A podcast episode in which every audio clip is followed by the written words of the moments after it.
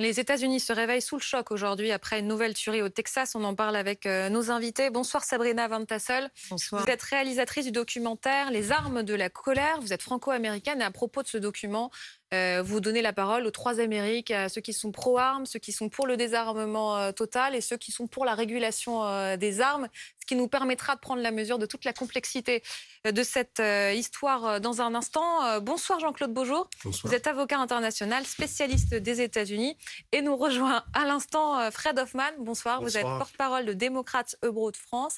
Merci beaucoup d'être avec Merci nous ce soir. vous. On Bonsoir. retrouvera à distance Yannick Mireur, qui est politologue, fondateur de la revue Politique américaine et auteur de Populisme Smart euh, chez les éditions euh, VA. 19 enfants et deux adultes d'une école primaire ont été exécutés hier par un jeune homme âgé euh, de 18 ans. On est ému quand on voit euh, tous ces visages, euh, à la fois les visages euh, des deux enseignants et de ces enfants âgés euh, de 10 ans. 17 autres ont été euh, blessés. On va euh, maintenant écouter le, le gouverneur du Texas qui s'exprimait euh, tout à l'heure, qui donnait les dernières informations euh, qu'il avait sur cette fusillade. Il y a eu euh, notamment ce moment fort quand il a été interpellé par le démocrate Beto O'Rourke en pleine conférence de presse.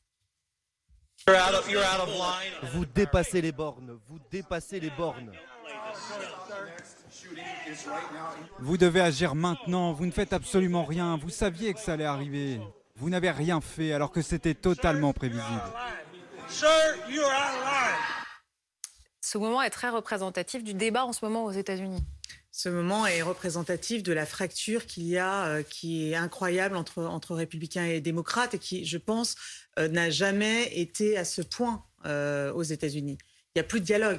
C'est plus possible. Et donc, ça, montre, ça montre non seulement ça, mais ça montre les pro-armes que représente Abbott et, et voilà, Beto O'Rourke qui, euh, de son côté, lui, essaye d'avoir euh, voilà, des, législations. Et voilà. Donc ça, ça montre vraiment euh, deux Amériques qui s'opposent. Quel est le chemin pour sortir de cette euh, problématique, pour empêcher euh, encore euh, de nouvelles euh, tueries de masse C'est l'éternelle question. D'ailleurs, Joe Biden disait hier quand allons-nous affronter le lobby des armes? On l'écoutera de nouveau dans un instant. Euh, Je vous donne d'abord la parole, Antoine Lard. Bonsoir, on vous retrouve en direct de Washington. Antoine, quelles sont les nouvelles informations que nous avons aujourd'hui euh, sur ce drame et sur euh, l'auteur de ce crime? Eh bien, des informations d'abord sur le déroulé euh, de cette euh, fusillade qui ont été données tout à l'heure par le gouverneur euh, Greg Abbott. On apprend notamment que le tireur a posté des messages sur Facebook pour avertir de ce qu'il allait faire. Il a posté trois messages. Un premier message pour dire je vais tirer sur ma grand-mère. Ce qu'il a fait donc dans un premier temps, il a tiré sur elle, sur son visage. Cette femme n'est pas morte, elle est hospitalisée actuellement dans un état grave. Deuxième message sur Facebook, j'ai tiré sur ma grand-mère. Et puis euh, ensuite, euh, environ un quart d'heure avant de pénétrer euh, dans l'école, dernier message sur Facebook pour dire je vais tirer dans une école primaire. Alors ce jeune homme, après avoir tiré sur sa grand-mère, a effectivement pris sa voiture, il a pris la direction de cette école, il a réussi à pénétrer à l'intérieur malgré la présence d'au moins un vigile armé, mais cet homme n'a pas réussi à l'empêcher de rentrer à l'intérieur. Le tireur est passé par une porte qui était située à l'arrière du bâtiment. Une fois à l'intérieur, il a fait irruption dans une salle de classe et c'est là euh, qu'il a perpétré son euh, massacre. Euh, il a tiré sur tous les enfants qui se trouvaient là, ainsi que sur leurs professeurs. Toutes les victimes se trouvaient dans cette salle. Le tireur s'est aussi barricadé dans cette salle, c'est-à-dire que les premiers policiers qui sont arrivés sur place, qui étaient des policiers municipaux, n'étaient pas assez nombreux pour donner l'assaut et pour arrêter la tuerie. Ils se sont donc consacrés, concentrés sur une autre tâche, à savoir extraire les autres enfants de l'école. Il y avait environ 500 enfants dans l'école euh, à ce moment-là. Euh, en faisant ça, d'ailleurs, ils se sont exposés puisque le tireur euh, les a mis en joue, a ouvert le feu sur ces policiers qui évacuaient les enfants à travers la fenêtre. Et il a fallu attendre ensuite de très très longues minutes, une trentaine de minutes, avant qu'une équipe d'intervention arrive sur place, parvienne à briser le barrage, à, ouvrir la porte et à neutraliser l'assaillant, c'est-à-dire à l'abattre. L'assaillant, ce qui frappe, c'est vraiment sa détermination. hein. Il a tué froidement 19 enfants, il en a, euh, il a tué deux autres adultes, il a fait 17 blessés euh, au total, 17 blessés d'ailleurs qui ne sont pas euh, dans un état critique, leur vie n'est pas en danger, dit euh, le gouverneur. Euh, il n'a pas non plus hésité, je vous le disais, à ouvrir le feu sur les forces de l'ordre avant d'être lui-même abattu. Restez avec nous, Antoine Lard. On attend une prise de parole, une nouvelle prise de parole du président américain à 22h euh, heure française. On la suivra évidemment sur BFM TV. Écoutons déjà ce qu'il disait hier.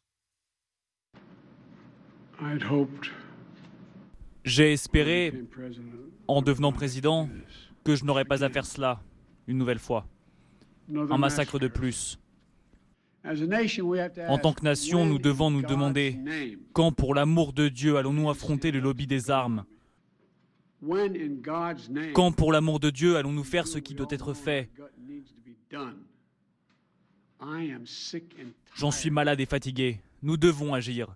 Et ne venez pas me dire que nous ne pouvons pas avoir d'impact sur ce carnage. L'idée même qu'un adolescent de 18 ans puisse se procurer deux fusils d'assaut dans un magasin n'est pas correcte. Il est temps de transformer cette douleur en action à tous les citoyens. Nous devons faire comprendre à tous les élus du pays qu'il est temps d'agir.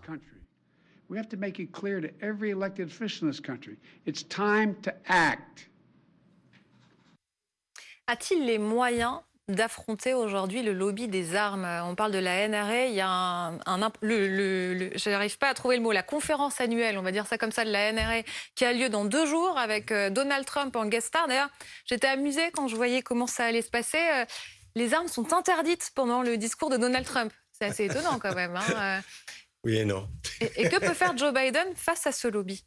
Pardon? Que peut faire Joe Biden face à ce lobby qui est si lire plus de démocrates, déjà, c'est ça mi-mandat, parce que sinon, c'est presque impossible avec euh, l'état de, de le gouvernement en ce moment d'adopter de, une loi. Parce qu'on a besoin de majorité. On a déjà une faible majorité. Mm-hmm. Et pour passer une loi, euh, une loi on, a, on, a, besoin de 10 personnes de plus. Normalement, des républicains qui sont censés de voter correctement, entre guillemets, mais en ce moment, ils votent en masse, juste pour leur parti. Et c'est pour ça qu'il faut avoir plus de démocrates. Vous êtes en campagne, là, carrément. Oui, non, mais il y a des campagnes, mais c'est vrai en plus, parce que sinon, on a une faible majorité, ça soit très difficile. Parce qu'il y a déjà une, loi qui est. Alors, on va rembobiner. On va rembobiner. Souvenez-vous, on a choisi cette archive, on aurait pu en choisir une autre. C'était en 2016. And from every family who, who never imagined that their loved one would be taken from our lives by a bullet from a gun.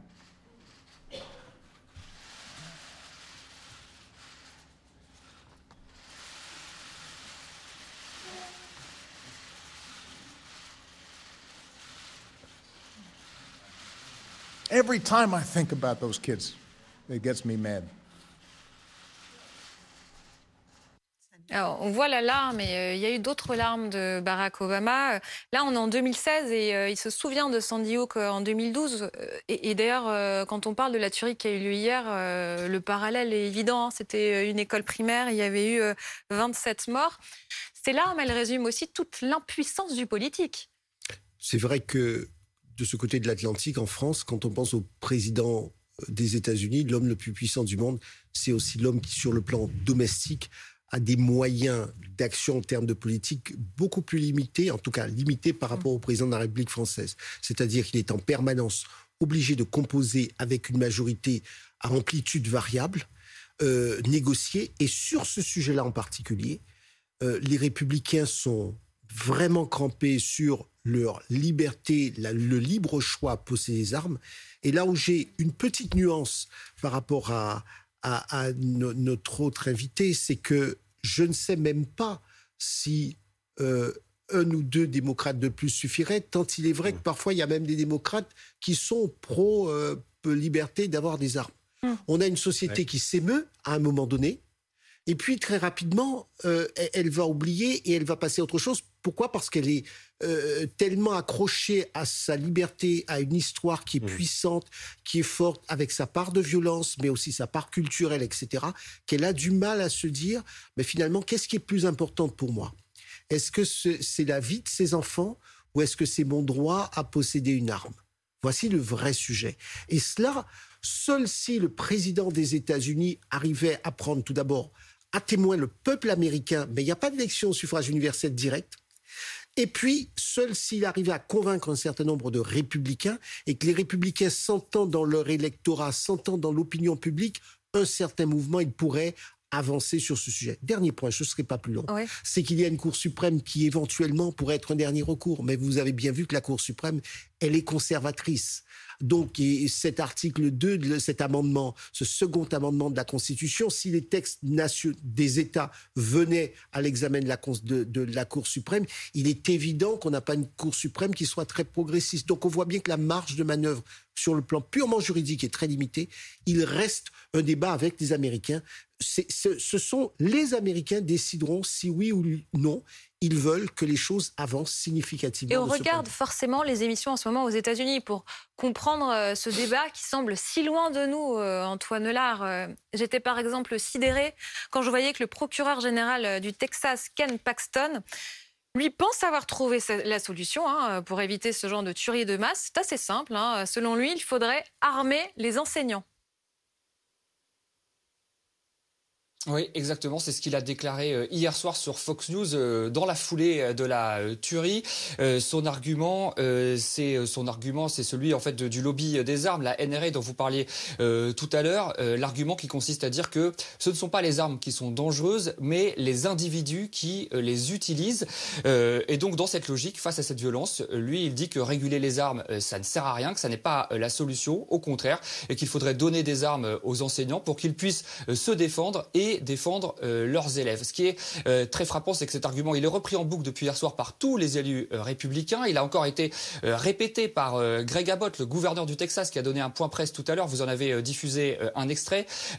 Cette conférence était assez surréaliste d'un certain point de vue parce que à un moment, Greg Abbott dit on s'est posé avec toutes les autorités ici, on s'est dit mais quel est le problème dans cette communauté? Quelle réponse fait-il? Il dit c'est un problème de santé mentale. Donc pour lui, le problème c'est le tireur et non pas la facilité qu'il a eu de se procurer euh, des armes. Euh, Le tireur, il a eu 18 ans il y a une dizaine de jours et dans la foulée de son anniversaire, il s'est acheté deux fusils d'assaut euh, en toute légalité. Vous le disiez tout à l'heure aussi, il y a un hasard du calendrier. La conférence annuelle de la NRA, elle a lieu dans deux jours au Texas, à Houston. Donald Trump invité d'honneur. Greg Abbott, lui aussi, est attendu pour faire un discours, tout comme le sénateur du Texas, Ted Cruz. Tous sont républicains. Tous deux ont financé leur campagne en grande partie grâce au fonds de la NRA. Et donc, ils vont monter sur scène, ils vont faire un discours comme si de rien n'était, euh, comme si euh, la tuerie qui a eu lieu hier n'avait aucun lien avec euh, la facilité de se procurer des armes au Texas et la circulation des armes aux États-Unis. Merci beaucoup Antoine Lard pour ces précisions. Il y a un chemin, la régulation des armes, sans dire on désarme euh, et, en même temps en prenant euh, la mesure de ce qui est en train de se passer. Je voyais qu'en Australie, les Australiens ont durci leur législation en 96 et que d'après une étude publiée euh, il y a euh, quatre ans, ce nouvel encadrement a permis une baisse de 61% du nombre de morts par arme à feu, juste en régulant. Il y a un Oui. exemple. Euh, il y a un exemple, mais il faudrait que les Américains aient envie de le faire. Et euh, comme vous le disiez à juste titre, euh, il y a plein de démocrates aussi qui n'ont pas du tout envie de le faire. Moi, dans mon enquête, j'ai filmé des parents qui avaient perdu des enfants et qui, qui sont pour euh, le droit de porter une arme et le droit de se défendre. Euh, je sais- il, faut, il faudrait complètement changer euh, l'état d'esprit des Américains, en fait. Et c'est ça qui va être très, très, très dur à Et faire. pourquoi tiennent-ils autant à leurs armes alors? Parce que ça fait partie de leur culture. Parce qu'ils ont l'impression que ça fait partie, voilà, le Wild Wild West, euh, euh, tout ça, euh, et puis la, la liberté, quoi. La- la on est puis- libre, on, a, on a une arme, on est libre. Et puis un, sentiment d'insécurité comme nous nous n'avons pas les mêmes réflexes. Moi, il ne me viendrait jamais à l'idée d'acheter une arme. Euh, Aucun de nous ne nous viendrait à l'idée d'acheter une arme pour nous défendre. Pourquoi? Parce qu'il y a un service d'État dans, dans nos cultures européennes. Il y a l'État qui est en charge. Aux États-Unis, c'est sensiblement différent. Mais malgré tout, même lorsqu'on est aux États-Unis, il y a ce réflexe qui consiste à dire j'achète une arme parce que je vais me protéger et je vais protéger ma propriété privée. Et ah, derrière, je, je termine juste là-dessus, il n'y a probablement pas le réflexe de se dire et si les, les, les éléments d'insécurité, on luttait contre l'insécurité, contre la violence, etc., peut-être que ça nous éviterait d'utiliser les armes. D'ailleurs, je constate que ce garçon a 18 ans. Vous savez, pouvoir tirer aussi vite 19 personnes et tirer bien, il faut déjà mentalement avoir une, au moins, euh, avoir au moins suivi, euh, euh, suivi un peu d'entraînement. Parce que je vous jure que vous n'utilisez pas une arme comme ça. Ce qui montre bien à quel point il est complètement, ils sont complètement envahis par cette culture de, de l'arme. Je vois que ça vous fait réagir. mais euh, il y a deux points parce que se protéger contre qui? Oui, non, mais je suis ça d'accord. aussi, c'est créé depuis des années contre, euh, c'est un peu raciste, les gens de couleur, les immigrés illégaux, Je suis d'accord. etc. Et en fait, depuis des années maintenant, surtout avec euh, pendant les années de Trump, ça, ça a aggravé. Ouais. Et les démocrates, on ne veut pas empêcher les gens de porter les armes. Et c'est donc de, de porter les armes, des fusils automatiques, euh, les armes de guerre. Non. Ça voudrait dire quoi, aussi, mais- justement, réguler? Dites-nous, qu'est-ce qui changerait, en fait? Mais c'est ça. euh, Par exemple, de- les armes automatiques. Mais. Euh, pardon? Par exemple, effectivement, Moi, je les peux armes vous dire trois Oui. mesures. Oui. Euh, déjà, euh, ce qu'on appelle les background checks, vérifier si la personne euh, a des antécédents euh, psychiatriques. Psychiatrique, Ouais. ouais. Et puis voilà, donc Pas déjà, c'est- voilà une deuxième mesure qu'on pourrait faire, c'est forcer les gens qui achètent une arme à justement euh, bah, prendre des cours. Oui, mais c'est ça. Parce qu'aujourd'hui, moi, en tant qu'américaine, j'ai le droit de m'acheter autant d'armes que je veux sans prendre de cours, Ou- hein, et y aller et tirer sur tout le monde. Enfin bon, n'importe quoi. si je, si Euh, peux, excusez-moi, oui. c'est Abbott, hein, le gouverneur Ok. de Texas. Maintenant, il y a une loi, il a- il a, il a adopté une loi où on n'a même pas besoin de permis Pour porter pour une arme en porter public l'arme. Ouais. Alors, des choses comme ça, ou même s'il y a des, des checks euh, identité, etc., euh, il faut avoir une période peut-être de- d'attente pour voir vraiment, parce que souvent, c'est tout de suite, on peut Parce que ce garçon d'avoir pas bien 15 quand même, jours, parce qu'il a, il a, il a tiré sur sa grand-mère. Oui. Donc il- il faut à 18 ans avoir comme idée, un, de tirer sur sa propre grand-mère et de, de programmer un, un départ, d'aller tuer dans une école. Il- alors, Et ça pose peux- plein d'autres questions. Parce que encore faudra-t-il bien détecter la folie dont vous Oui, parlez. non, non, mais Donc, je- on ne connaît pas euh, le dossier. On, on oui. doit être, Oui. on- nous devons être extrêmement prudents. On n'a pas d'éléments pour l'instant, mais du- suivant les, les premiers éléments que nous avons, c'est de dire que, que un- pardonnez-moi l'expression, un gamin de 18 ans qui va tuer sa grand-mère et qui derrière, c'est qu'il doit y avoir un, un petit problème. Et donc ça veut dire qu'il n'a pas été détecté, y compris par le J'ai FBI. oublié qu'on avait Yannick Mireur. euh, toutes mes excuses, Yannick. Je vous ai salué tout à l'heure. Vous êtes politologue, fondateur de la revue Politique américaine. Vous nous avez euh, entendu. On expliquait à quel point c'était culturel le fait euh, d'avoir une arme euh, aux États-Unis. J'étais même étonnée tout à l'heure en voyant qu'il y a même des fusils pour enfants. Oui, oui, c'est culturel. Tout, cela a déjà été dit sur votre plateau. Il faut se rappeler de l'histoire. C'est incompréhensible pour nous. Il y a quand même une feuille d'aluminium dans notre cerveau, si je puis dire, pour comprendre ce qui se passe aux États-Unis, simplement parce que notre histoire est par la même et que sur ce sujet précisément, les États-Unis sont le seul pays au monde à avoir été créé par euh, la frontière, les pionniers, la conquête à la dureté de ses mains et avec une gâchette, euh, si possible, pour survivre dans un environnement hostile. Je ne parle pas des Indiens qui ont été décimés, je parle aussi de la, simplement d'une société qui, au début, à ses prémices, euh, était sans loi et certainement encore moins avec une force de l'ordre public pour faire respecter, euh, gérer la violence, disons, instinctive entre, entre les hommes. Donc ça, c'est un, un cas particulièrement singulier qui est très ancré, plus particulièrement dans les territoires qui sont en coloration républicaine, c'est vrai, des grands États euh, du centre, puisque par exemple, euh, vous ne vous promenez pas avec une arme, c'est interdit euh, dans Manhattan, à New York. Donc c'est très profond. Et on pourrait le comparer, pour mieux le comprendre, peut-être à la voiture, qui est un grand symbole de la liberté aux États-Unis, pays de grand espace immense. Peu de gens ont voyagé à l'étranger, sinon peut-être au Mexique au Canada, aux États-Unis, y compris des hommes politiques de premier plan, ce qui évidemment a des conséquences. Bref, la voiture et le, prix du litre d'essence, hein, le gallon, on y est dedans en ce moment, euh, c'est quelque chose d'extrêmement inflammable, sans jeu de mots. Euh, C'est un peu pareil pour euh, la liberté du port d'armes, une de vos intervenantes vient de le dire, c'est dans l'ADN. Le problème, c'est plus que, en réalité, il faudrait concilier, garder ce, comment dirais-je, cet historique, parce que c'est ça la société américaine, mais simplement l'aménager.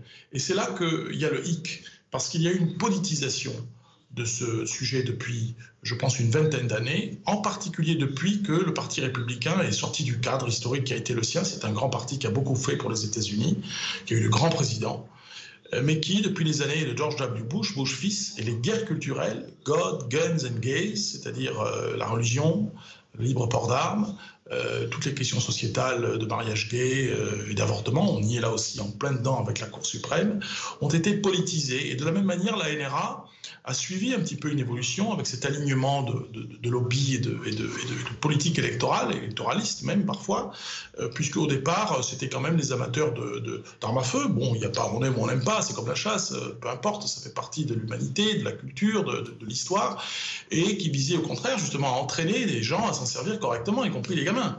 Pas faire n'importe quoi.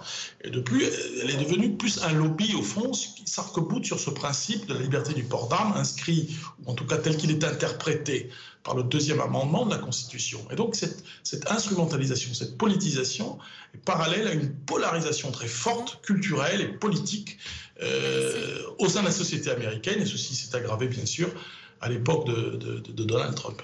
Merci beaucoup. Merci à tous les quatre d'avoir été avec nous ce soir euh, dans Polo.